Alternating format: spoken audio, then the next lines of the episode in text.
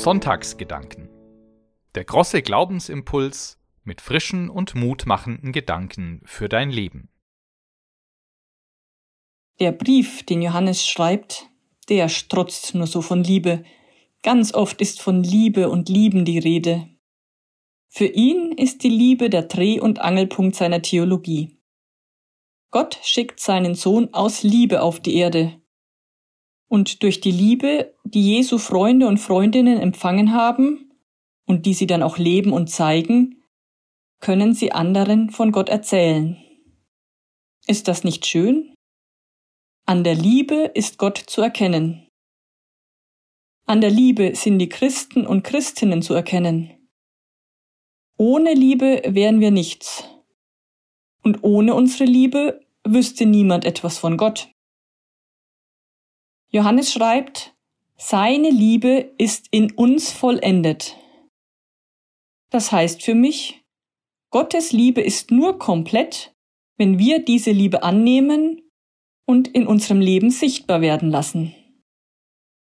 Das ist eine ganz schön große Herausforderung. Also ich glaube nicht, dass Gott unsere Liebe braucht. Er liebt jeden und jede von Anfang an. Aber Gott braucht unsere Liebe, um sich auf der Erde sichtbar zu machen. Und dazu braucht er unsere liebenden Worte, unsere liebenden Taten und unsere liebende Hinwendung zu anderen. Und da fängt für mich die Herausforderung an. Die Menschen zu lieben, die mit mir auf einer Wellenlänge sind, das ist nicht schwer. Leuten Gottes Liebe vorzuleben, die ein gleiches Verständnis von Gott haben, auch kein Problem. Aber was ist mit den Leuten, die sich selbst Christ oder Christinnen und so ganz anders ticken als ich? Soll ich die etwa auch lieben? Oder mache ich es mir einfach und sage, wenn die mich nicht lieben, dann muss ich das ja auch nicht. Doch welches Bild wird da nach außen vermittelt? Wir Christinnen sollen doch die Liebe Gottes vorleben. Es liegt an uns allen, an jedem und jeder Einzelnen, Gott in dieser Welt sichtbar zu machen. Und Johannes ist davon überzeugt, das geht nur durch Liebe.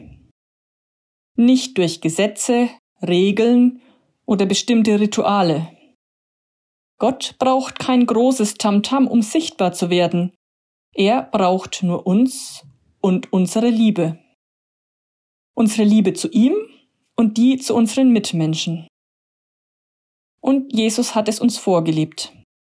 Er ging verschwenderisch mit seiner Liebe um. Er verschenkte großzügig die Liebe Gottes. Er hat nicht darauf geschaut, ob der oder die gegenüber sich an irgendwelche Regeln hielt, ob der gleiche religiöse Hintergrund vorhanden war oder ob das bisherige Leben als erfolgreich zu werden war. Jesu Blick war darauf ausgerichtet, braucht diese Person Liebe braucht sie Aufmerksamkeit und Ansehen.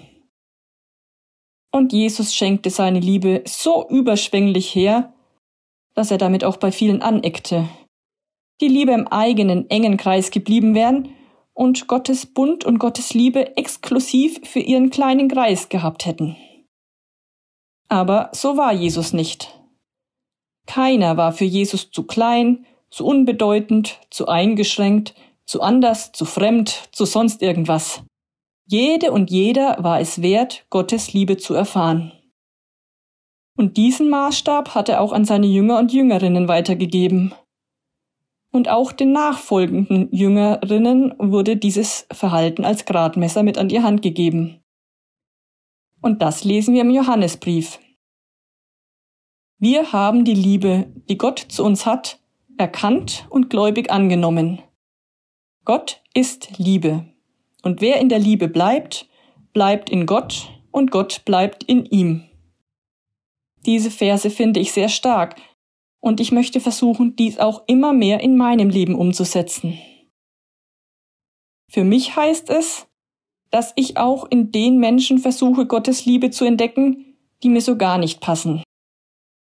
dass ich auch probiere zu verstehen, warum sie so handeln, wie sie handeln.